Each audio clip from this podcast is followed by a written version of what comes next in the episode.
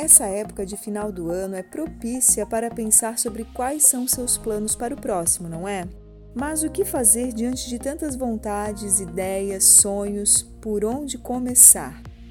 Planejar não é um caminho certeiro de que tudo dará certo. Não é possível prever nem controlar que os planos acontecerão da maneira como esperamos. Mas lhe digo, sem planos tudo fica mais difícil. Então não tenha medo de começar.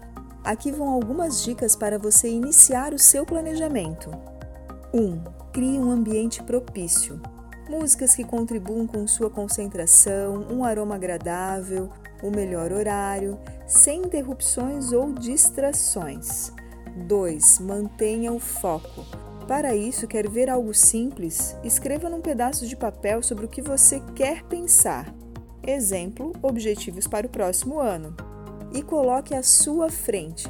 Toda vez que o pensamento desviar, volte-se ao tema proposto. 3. Escreva. Coloque suas ideias no papel, mesmo que no começo pareçam aleatórias e confusas. 4. Deixe fluir. Esse será seu brainstorming individual.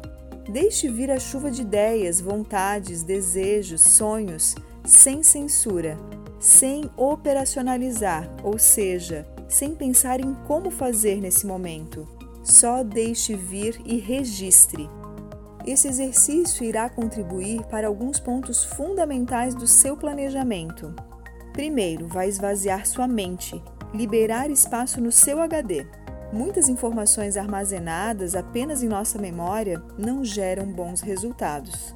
Segundo, ter clareza mental e visual. Com esse rico material que você produziu, você poderá estruturar e separar projetos para serem trabalhados no próximo ano.